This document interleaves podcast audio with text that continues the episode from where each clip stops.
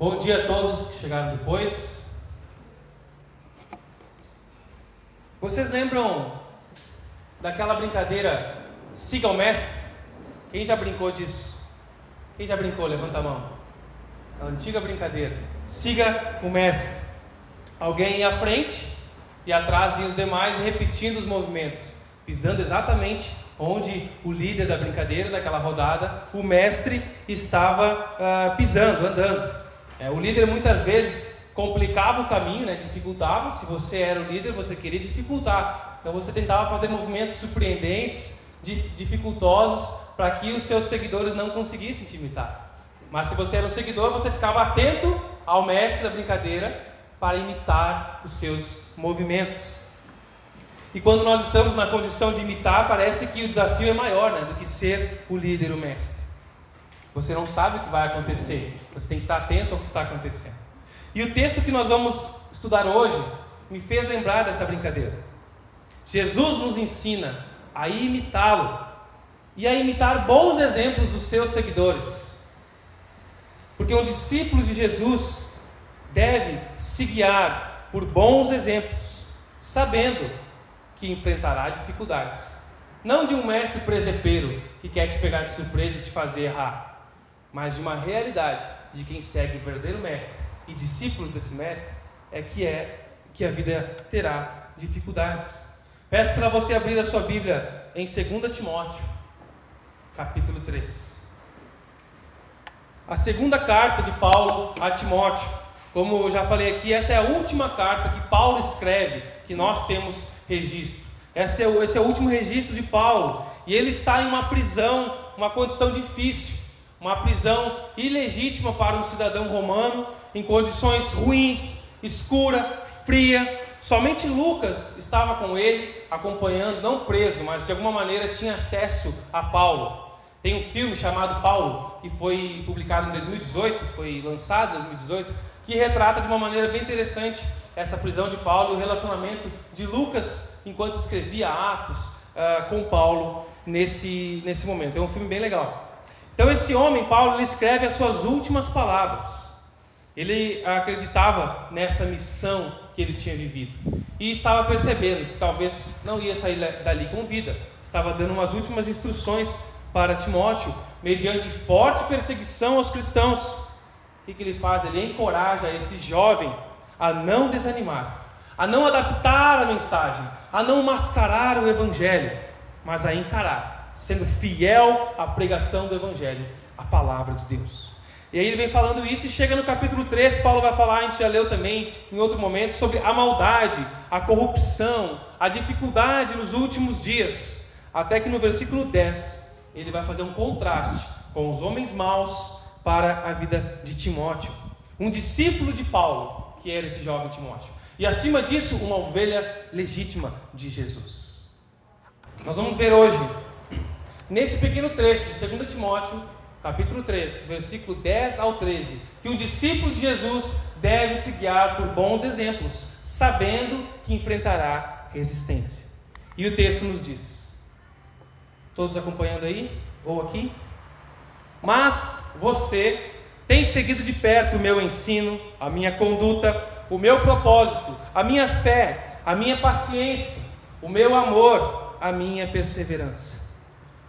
As perseguições e os sofrimentos que enfrentei, coisas que me aconteceram em Antioquia, Icônio e Listra, que quanta perseguição eu suportei, mas de todas essas coisas me livrou o Senhor. De fato, todos os que desejam viver piedosamente em Cristo Jesus serão perseguidos.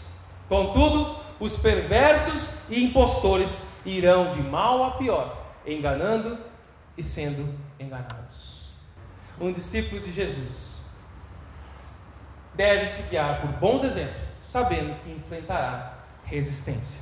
E aí no versículo 10, Paulo começa, né? Mas você, é um contraste, lembra? Quando tem uma conjunção adversativa, é interessante ver o que, que vem antes. Então ele começa falando dos últimos dias, dos líderes ruins, perigosos, agora ele faz um contraste. Mas você, Timóteo, essa chamada de Paulo a Timóteo coloca ele em contraste com os outros. Você não tem sido assim.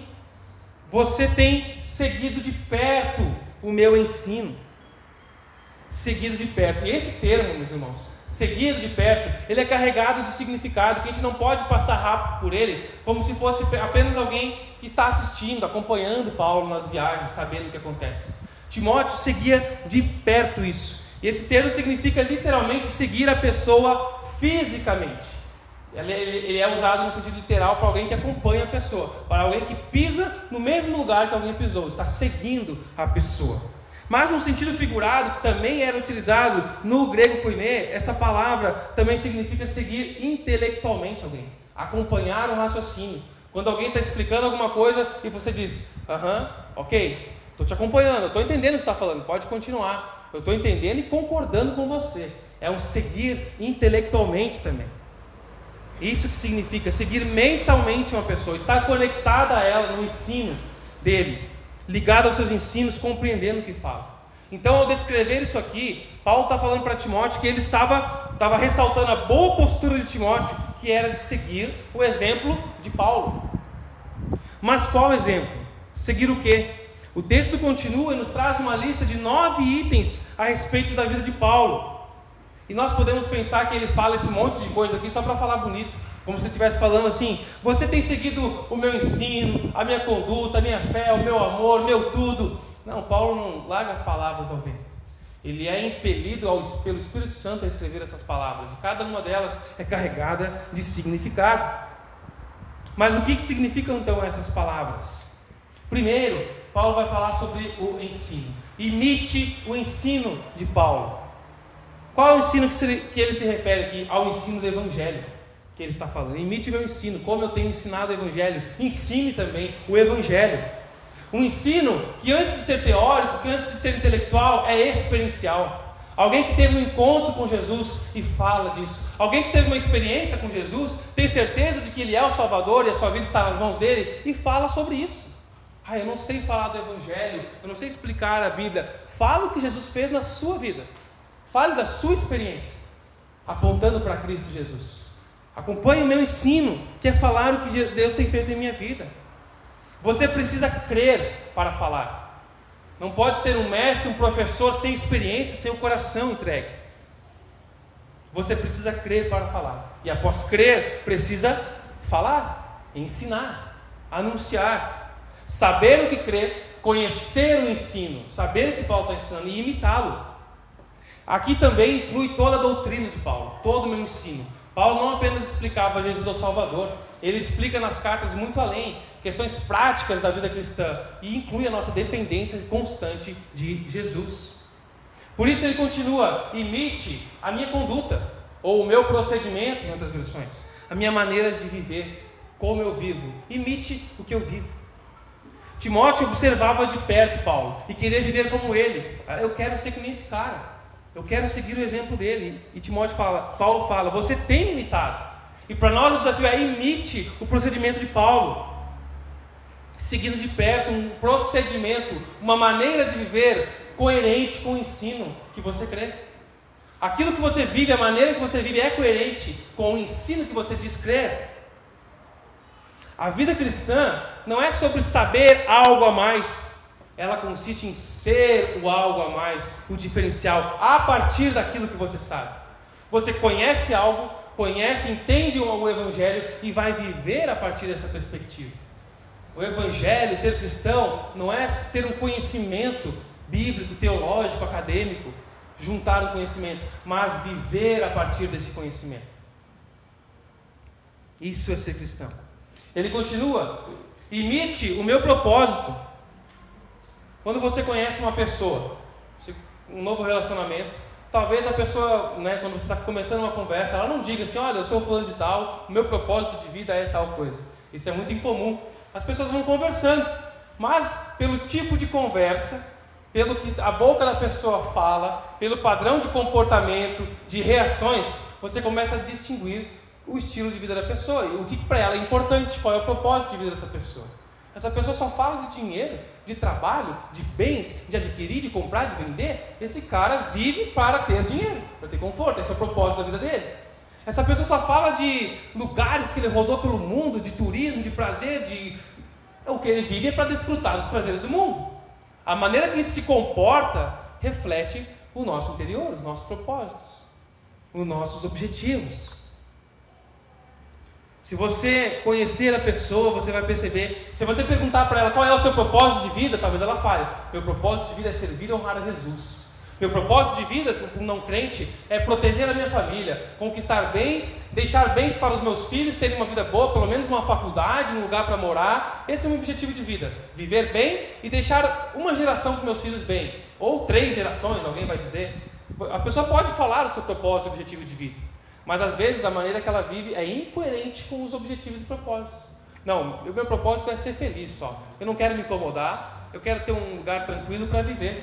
Mas a pessoa vive buscando incomodação, vive em relacionamentos desastrosos, vive cometendo besteira, fazendo besteira, gastando com o que não deve, enchendo a cara, brigando, vive querendo se arriscar em coisas que não tem experiência e fazendo besteira. Cara, isso é incoerente. Você diz que não quer se incomodar, quer ser feliz e vive atrás de problema. Você diz que quer ter um, um bom trabalho, um bom emprego para proteger sua família, mas você não, não toma atitude, você não vai atrás, não empreende, não arrisca, fica acomodado esperando ganhar na, na Mega Sena. Isso eu estou falando dos padrões do mundo. Como o mundo é incoerente no que diz ser o seu objetivo de vida, seu propósito de vida e como vive. E o cristão não é diferente. Ele entende o propósito de vida para o qual Deus o chamou, mas parece que Deus só quer usar ele no domingo. Na segunda-feira ele volta para os seus propósitos. Meu propósito é deixar meus bens para os meus filhos. Então eu tenho que trabalhar, eu tenho que render, eu tenho que multiplicar os meus bens. Não, eu tenho que estudar mais, mais e mais. A gente confunde.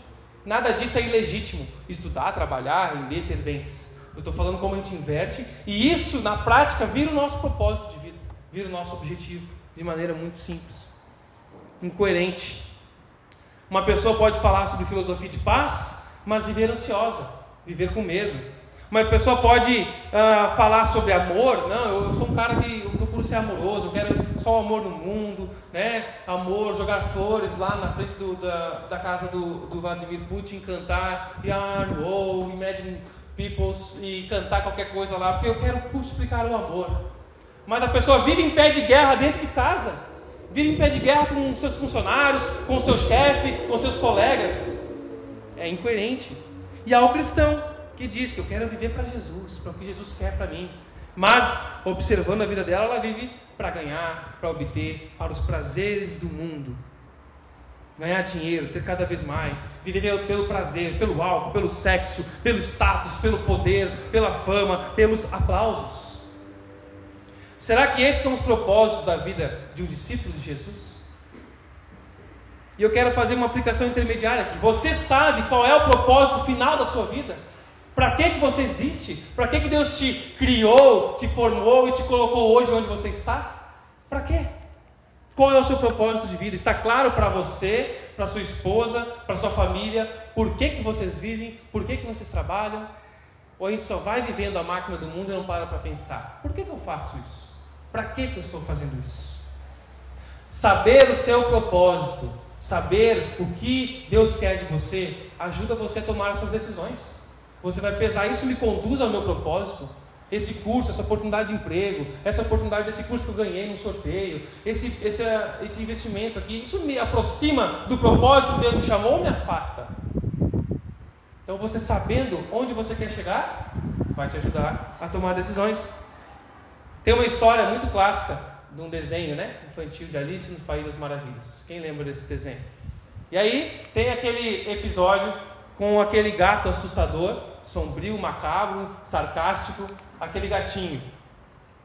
Que aí Alice está caminhando, né, perdida naquele mundo das maravilhas, e aí ela se encontra numa encruzilhada, em certo momento. Ela está numa encruzilhada cheia de caminhos e ela não sabe para onde ir.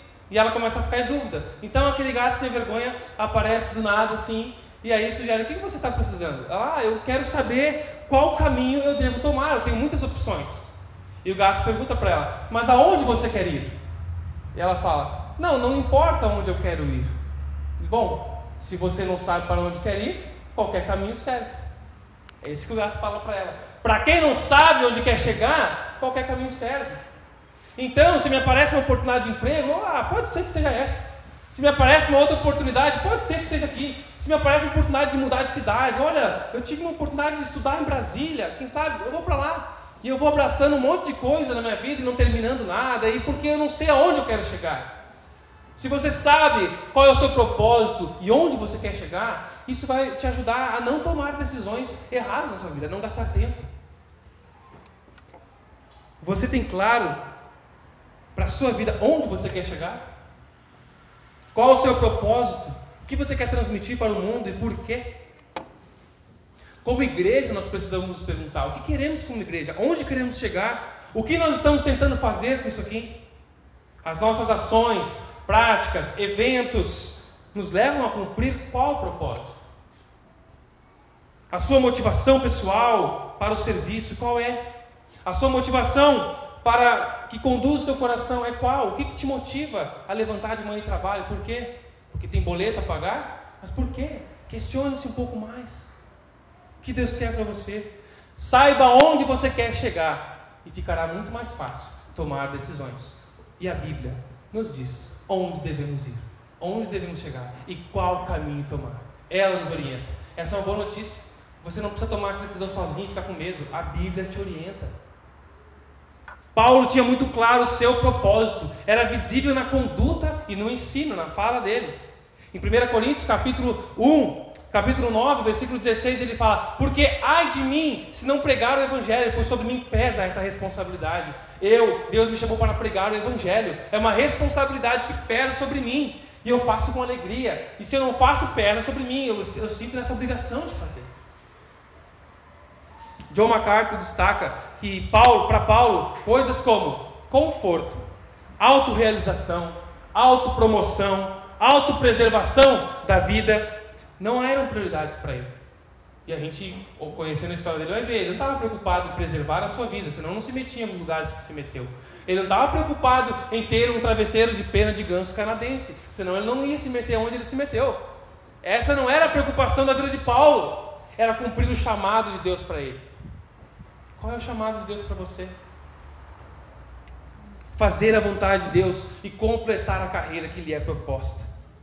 O texto bíblico continua a lista dos detalhes da vida de Paulo. Você tem seguido de perto a minha fé. E fé aqui não é no sentido salvífico, não é a fé que salva. Paulo está falando de, de um compromisso, de um contraste com o mundo e não de salvação. O termo aqui, pistes, também é fidelidade. O que Paulo está falando aqui, você tem observado a minha fidelidade ao Senhor, a minha a fidelidade à palavra de Deus, ao ensino dele. Eu tenho seguido de perto isso e você também tem observado a minha fé. Você tem sido fiel, obediente, essa fé de fidelidade àquilo que é ensinado. Eu assumi um compromisso com Jesus. Eu vou até o fim, ao que ele me propor, me ensinar e me mandar. Eu sou fiel ao meu Deus, a obedecê-lo. Ser fiel às Escrituras viver fielmente a verdade que se professa, aquilo que você diz crer. Você tem fé na Bíblia? Você tem fé nesse livro? Crê que ele é sobrenatural, é a palavra de Deus? Você crê e obedece o que ela tem nos instruído? O que estamos aprendendo a cada dia aqui? Paulo continua: imite a minha paciência. Paciência, a palavra utilizada aqui significa paciência com pessoas. É um termo de relacionamento. Tolerância a pessoas irritantes, a pessoas chatas, a pessoas que incomodam mais do que o normal. Todo mundo incomoda um pouco, né? Eu sou chato também. É, pergunta para Taf. Mas é ser paciente. Se quer aprender também a ser paciente, pergunte para Taf. Como é que tu faz para aguentar o Lucas aí? Dá umas dicas. Ser paciente não é um dom sobrenatural. Qual é o seu dom, meu irmão? Meu dom é a paciência. Eu sou zen, eu me incomodo. Isso não é um dom sobrenatural. Existem pessoas que têm características de serem mais tranquilas, mais de boas, mais calmas, com um pulsar do coração num ritmo mais tranquilo. E isso é muito bom, é agradável estar com pessoas assim. Eu sou alguém um pouquinho mais elétrico que tenta deixar as pessoas nervosas, eu tenho que me policiar para deixar as pessoas tranquilas, calmas. Respira um pouquinho, meu irmão, agora. E acalme-se, se eu estou te deixando nervoso. Acalma. A paciência aqui não é um dom, é uma orientação bíblica a todos nós. Ah, mas eu não tenho o dom da paciência. Então você tem o quê? Tem o dom da irritabilidade? Isso não é bíblico. Não é um dom, é uma, uma ordem bíblica para nós buscarmos, desenvolvermos. Para todos nós. Todos nós devemos seguir de perto o não perder a calma. E Paulo dá a impressão muitas vezes que ele não era um cara tão paciente, ele era meio enérgico, meio impulsivo. Então, como essa paciência não, não quer dizer você ser um moscão, deixar as pessoas fazendo o que querem contigo, não é isso. É você ser tolerante com a imaturidade das pessoas. Tem pessoas que, não, que são insensatas, que não querem aprender, que acham que sabe tudo, e você tem que ser paciente tem que ter calma, tem que ter paciência. E isso está em falta. A paciência está em escassez nas igrejas, no nosso coração. A gente quer as coisas rápidas. Vamos começar, vamos bombar, vamos lá. Calma, nós precisamos amadurecer. Um passo de cada vez. A criança primeiro mexe as pernas, engatinha, vai ficando firme, começa a dar o primeiro passo apoiado. Ela não sai correndo. Nós precisamos ter paciência nos nossos relacionamentos. E talvez você seja a pessoa irritante que está permitindo que outros desenvolvam a longanimidade. É, eu não sou irritante só para que a Tafne desenvolva a longanimidade. longanimidade. Eu sou irritante porque eu sou pecador. Eu preciso aprender a ser paciente, uma pessoa amável, para não irritar os outros. Então talvez você seja a pessoa irritante, imatura e insensata. Precisamos aprender a ser pacientes e amáveis. E o sexto item aqui de Paulo: o meu amor o amor ágape, o amor que pensa no próximo. Não é um amor aqui de romance. Como Paulo era romântico, mandando cartinhas ali com corações para os seus discípulos. Não, ele não mandava uma florzinha junto com a carta. É um amor de entrega, de sacrifício, de serviço. Eu amo, então eu abro mão do meu lazer, do meu prazer para servir ao próximo. Eu gosto muito de ir para a cachoeira e estar um final de semana espetacular, mas tem um irmão precisando de ajuda lá tem uma irmã enferma e ela ninguém limpa a casa dela. Ela vai ter que pagar uma diarista. Eu vou lá demonstrar o meu amor, ajudando ela, limpando a casa para ela, lavando uma louça, fazendo um café, uma refeição, abrindo mão do meu lazer e prazer. É um amor de sacrifício. E vai muito além disso. E vai muito além disso. O amor é o amor que é superior à fé. Um amor que é superior à esperança, como 1 Coríntios 13 diz, porque a fé e a esperança passarão. Um dia Cristo voltará, estaremos com Ele, não precisará mais da esperança, acontecerá o fato, mas o amor permanecerá. Esse durará para sempre. O amor, que é o primeiro característica destacada do fruto do Espírito em Gálatas 5:22, o amor sacrificial. O amor com o qual devemos amar uns aos outros, porque Deus é amor e manifesta-se assim. E todo aquele que ama é nascido de Deus e obedece a Deus, como 1 João capítulo 4, versículo 7 nos lembra. Amor. Como a nossa aproximação de Jesus tem transformado o nosso amor sacrificial? Você tem se aproximado de Jesus, buscado mais a Jesus em oração, em leitura da Bíblia, em cultos? Como isso tem se refletido no seu amor sacrificial. Se você está seguindo Jesus de perto, o que tem mudado em sua vida? Talvez você já ouviu alguém dizer: Olha, eu não consigo amar essa pessoa. Ou talvez você já disse: Eu não consigo amar essa pessoa. Nós dizemos muitas vezes isso porque nós pensamos que o amor é fruto de um sentimento circunstancial. Se alguém te der um presente, você vai se sentir grato, alegre. Se alguém uh, fizer um mal para você, você vai se sentir triste, magoado. Se alguém te ameaça, você pode sentir medo. Mas o amor, ágape, sacrificial, não é fruto de um sentimento circunstancial. É uma ordem, uma decisão. Eu decido amar o próximo. É racional, não é emocional. Ah, eu não estou sentindo que eu devo amar esse irmão. Você não precisa sentir, você precisa obedecer. Por isso que o amor é um mandamento. Por isso que lá em Filipenses capítulo 4, versículo 4, Paulo fala: Alegrai-vos no Senhor. Outra vez digo: alegrai-vos, regozijai-vos. É um mandamento. A Bíblia não nos, não nos manda, fique triste, fique com saudades, fique assim. Ele nos manda ficar alegres. É porque é racional. Alegria e amor. Alegria e amor. Um mandamento. O amor é um mandamento. Você deve amar as pessoas que você não sente algo especial. Como que eu posso manifestar meu amor por alguém que me faz mal, que me prejudica, que eu odeio, que eu tenho raiva, tenho vontade de esganar? Dobrando seu joelho, orando pelo seu coração pelo coração da pessoa, orando para a salvação dessa pessoa, orando por uma aproximação amistosa. Para isso não quer dizer que você tem que ser melhor amigo de todo mundo, de alguém que te faz mal, mas o amor sacrificial é uma decisão. E ele continua: imite a perseverança. Muitas vezes confundimos essas palavras, né? Paciência, perseverança, longanimidade. Qual é a diferença dessas duas palavras? A palavra usada por Paulo aqui, que é traduzida como perseverar, não significa sentar e esperar a tempestade passar. Eu sou alguém perseverante, está chovendo, chuva de canivete, eu vou esperar passar, depois eu vou atravessar isso aqui. Não é nesse sentido. Esse, mas ela é sim voltada às circunstâncias. Mas é como você vai dominar uma situação ruim. Perseverar é como você vai reagir diante de uma chuva de canivete no seu lar, diante de uma chuva de canivete no seu emprego. Como você reage? Como você vai tirar proveito dessa situação? Ser resistente em meio a circunstâncias diversas. Essa é uma diferença. A longanimidade, a paciência, tem a ver com relacionamento com pessoas. E a perseverança tem a ver com situações difíceis. O meu domínio, o meu controle com situações. Perseverar em situações difíceis ou ser paciente e longânimo para com as pessoas. Essa é a diferença dessas palavras nesse texto. Um discípulo de Jesus deve seguir, imitar bons exemplos, sabendo que enfrentará dificuldades e resistência. E nós vimos até aqui sete itens que o texto destaca, pelas quais um discípulo de Jesus deve se guiar e imitar.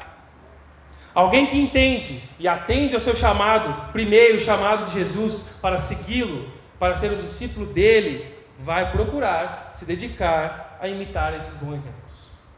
Esses bons exemplos.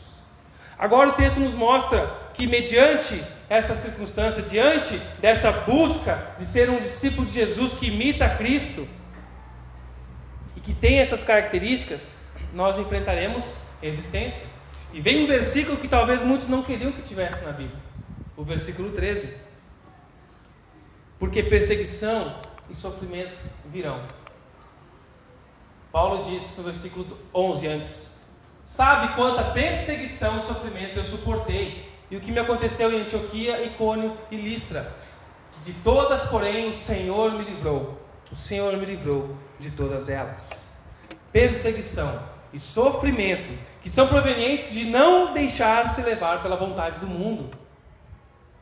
De não se submeter ao mundo, mas a submeter a ser uma cópia de Jesus, como diz Douglas Gonçalves, no Ministério Abençoado. Paulo não sofria implicância, Paulo não era alguém que as pessoas implicavam com ele. Paulo era perseguido.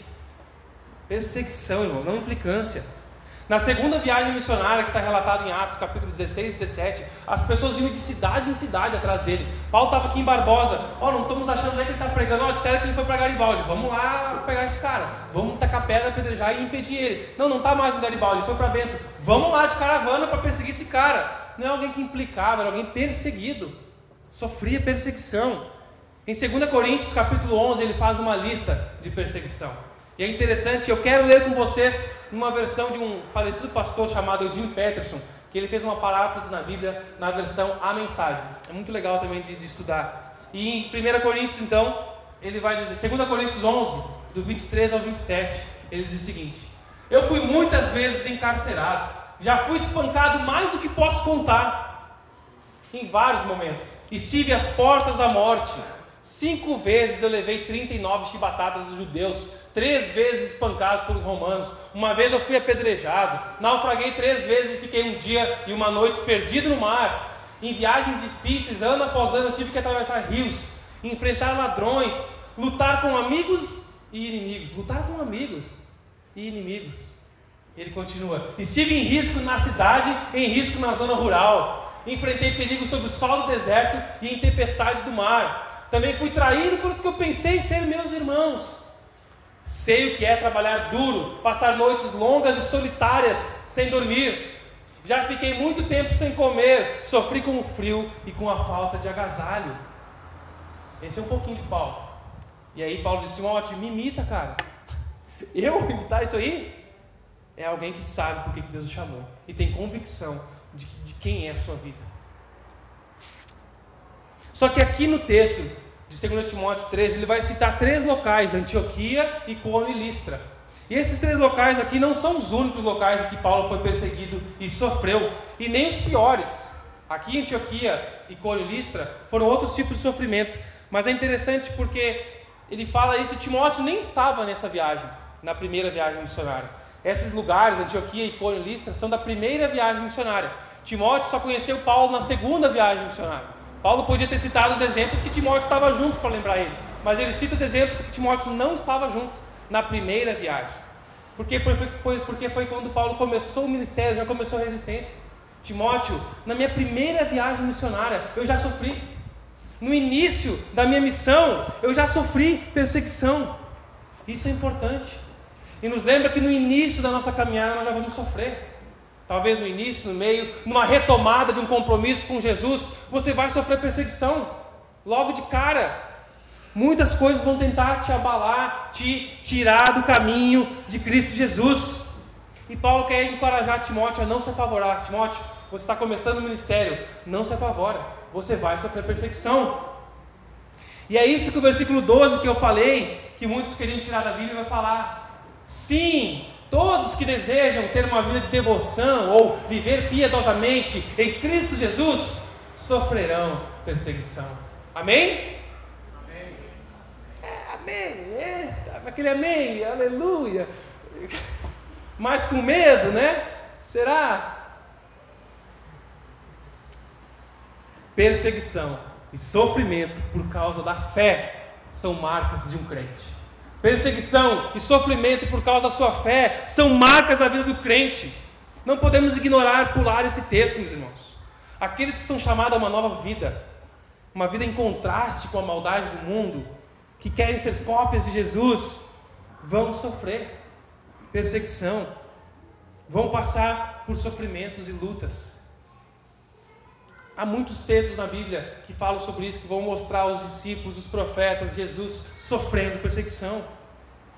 E o texto aqui não se refere a sofrimento por causa do seu pecado. Não é um sofrimento por causa de preguiça, de irritabilidade, de ignorância, de muitas coisas. É um sofrimento pela fé por, pela ação que você faz seguindo, obedecendo a Jesus. O sofrimento por decidir viver piedosamente, por querer ser conforme Cristo Jesus nos ensina, obedecendo a Sua palavra, amando ao próximo, perdoando, contribuindo, amando, exortando uns aos outros, andando na contramão do mundo. E se você anda na contramão, você enfrenta resistência. Não dá para desprezar o atrito aqui, cientistas e físicos. Ser um verdadeiro discípulo de Jesus provoca o antagonismo do que o mundo é. Ser discípulo de Jesus provoca o mundo. Jesus sofreu isso. Em João capítulo 15, versículo 18 ao 20, João relata Jesus nos falando: Se o mundo os odeia, lembre-se de que primeiro odiou a mim. Não é vocês, é a mim. O mundo os amaria se pertencessem a ele mas vocês já não fazem parte do mundo. Eu os escolhi para que não mais pertençam ao mundo, e por isso o mundo os odeia. Vocês lembram do que eu disse? O escravo não é maior que o seu senhor? Então, uma vez que me perseguiram, também perseguirão a vocês. Você quer ser um seguidor de Jesus? Prepare-se para a perseguição. Mas há uma boa notícia, meus irmãos. Não vim aqui para deixar vocês tristes sair daqui cabisbaixo com isso. Há uma boa notícia. E Paulo deixa registrado no final do versículo 11: De todas elas me livrou o Senhor. De todo sofrimento, me livrou o Senhor. Espera aí, ele está encorajando Timóteo. Preso, passando frio, numa, sabendo que vai morrer, sendo decapitado, enforcado, seja lá qual for o sofrimento que vai lhe esperar. Ele diz: Timóteo, Seja alegre no Senhor, Ele vai me livrar de tudo. Será que Paulo foi livre dessa situação aqui? Pelo que nós sabemos historicamente, não. Ele foi morto depois da situação. Mas Paulo conhecia o Salmo 34, versículo 19, que nos diz o seguinte: Muitas são as aflições do justo, daquele que quer viver conforme o Senhor ensina, mas o Senhor Deus, Jeová, nos livra de todas elas. E não quer dizer que você não vai passar porque ele livrou. Ah, tem uma barreira na minha frente, Deus tirou. Tem outra barreira na minha frente, Deus tirou. E eu continuo seguindo meu caminho leve, livre, solto, como uma pluma. Não é isso. E é interessante que tem um, um teólogo chamado William Hendrickson, que ele, sobre esse texto de Salmo, ele fala o seguinte: O Senhor sempre resgata o seu povo. Com frequência, os livra da morte, às vezes por meio da morte. De qualquer modo, nada o separa do amor de Deus. Às vezes o livramento do Senhor é tirar você desse mundo e levar para junto dele. Chega de sofrer aí, meu filho. Você já cumpriu o teu papel, vem para cá. Vou te livrar do sofrimento. Te dando a morte. A morte não é o fim para o crente. Jesus muitas vezes nos livra por meio da morte. Sábio esse velhinho. Sábio esse Senhor. João capítulo 16, versículo 33. Jesus nos dá uma promessa preciosa, meus irmãos. Lembre-se dessa promessa de Jesus. Eu lhes falei tudo isso para que vocês tenham paz. É meio contraditório, né? Eu estou falando que vocês vão sofrer, vão apanhar, vão ser perseguidos. E eu estou falando isso para que vocês tenham paz. Paz em minha aflição, a aflição. Por quê? Porque aqui no mundo vocês terão aflição. Mas tem de bom ânimo, alegre-se e exultem, porque eu venci o mundo, diz Jesus. Aleluia! Um discípulo de Jesus deve se guiar por bons exemplos, sabendo que enfrentará resistência. Quer ser um discípulo coerente, verdadeiro, que usufrui do carinho, do cuidado do Pai, da graça do Filho, ama e obedece a Jesus conforme a vontade dele, esteja preparado para perseguições. Talvez você nunca consiga aquela promoção no seu trabalho, porque aquele cargo é para alguém de mau caráter.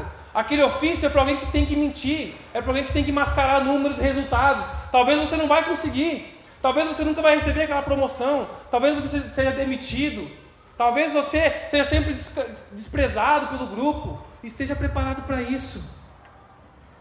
A inveja do mundo sobre o justo é real. Jesus falou: vai ter represálias sobre você, danos.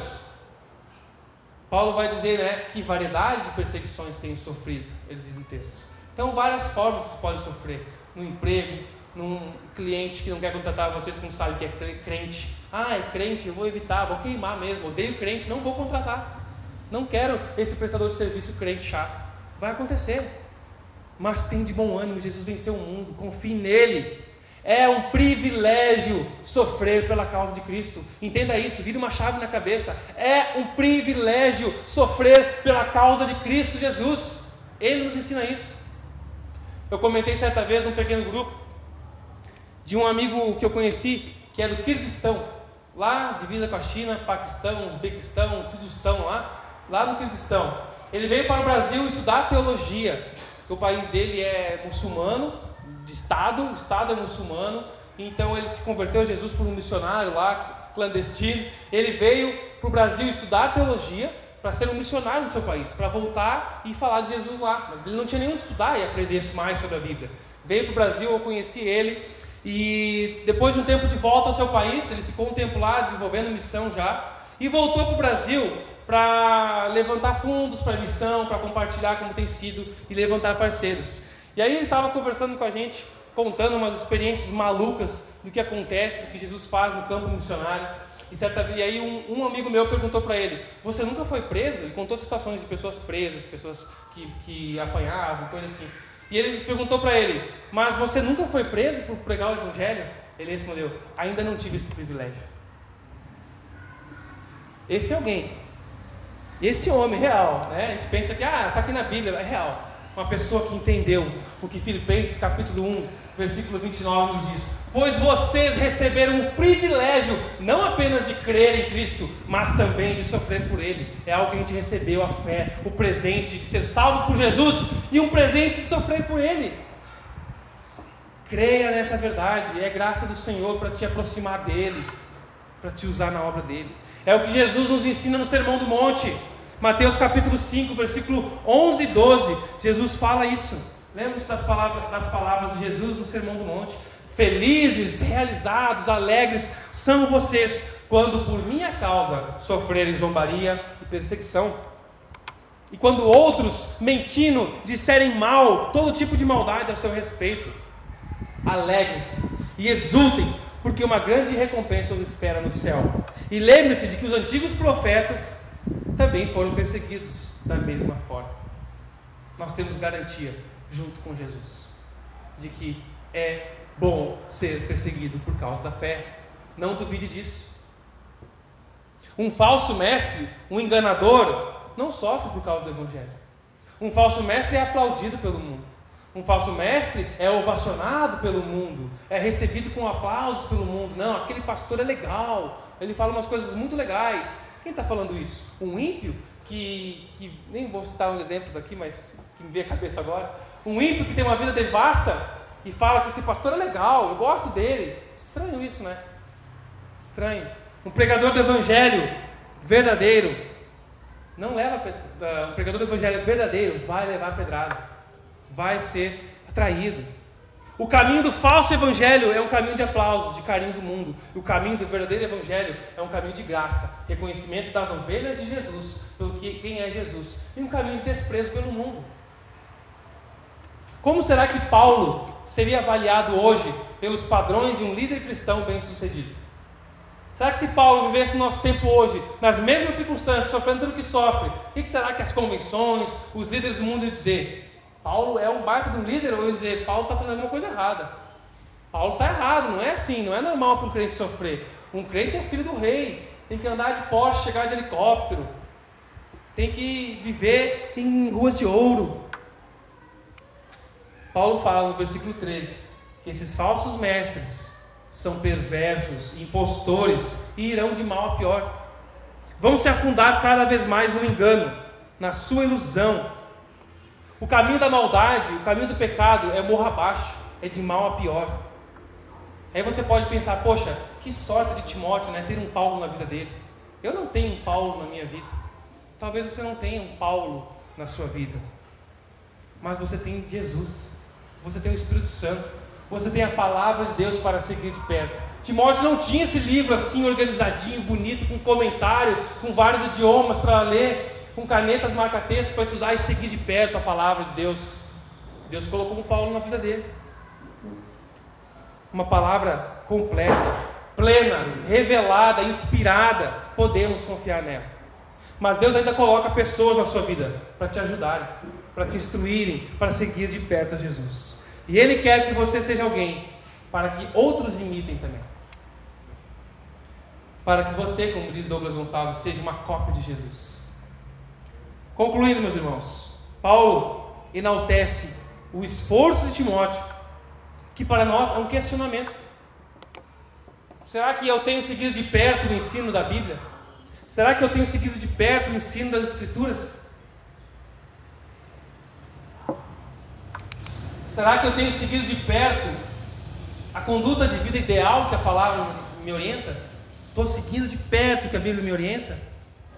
Será que eu tenho me esforçado para entender e viver o meu propósito, sendo fiel a Ele, sendo fiel ao que Deus me chamou, sendo paciente com as pessoas, amoroso com elas, sacrificial com as pessoas, sendo perseverante em circunstâncias difíceis? Será que diante da tensão do mundo eu tenho sido perseverante? Tenho entendido que perseguições, perseguições virão, sofrimento virá, mas de todas elas o Senhor nos livrará, irmãos. Ele é o nosso refúgio, Ele é o nosso escudo, consolador. É difícil, sim, dar um sim constante para tudo isso. É difícil. Para todas essas perguntas. Ah, eu falho aqui, eu falho ali, mas nós devemos começar seguindo de perto o ensino da Escritura. É algo gradativo, é um caminho. Eu sigo de perto o ensino da palavra, que orienta a minha conduta, que me ensina a ser fiel, paciente e perseverante. Alegrai-vos e exultai, meus irmãos, porque grande será a vossa recompensa. Jesus venceu o mundo mal. Um discípulo de Jesus deve se guiar por bons exemplos, sabendo que enfrentará dificuldades e resistência. Jesus te livrou da culpa do pecado. Jesus te livra da influência do pecado para que você seja cada vez mais santo, cumprindo o seu propósito, mais parecido com Ele, mais parecido com o Mestre e digno de ser imitado. Amém?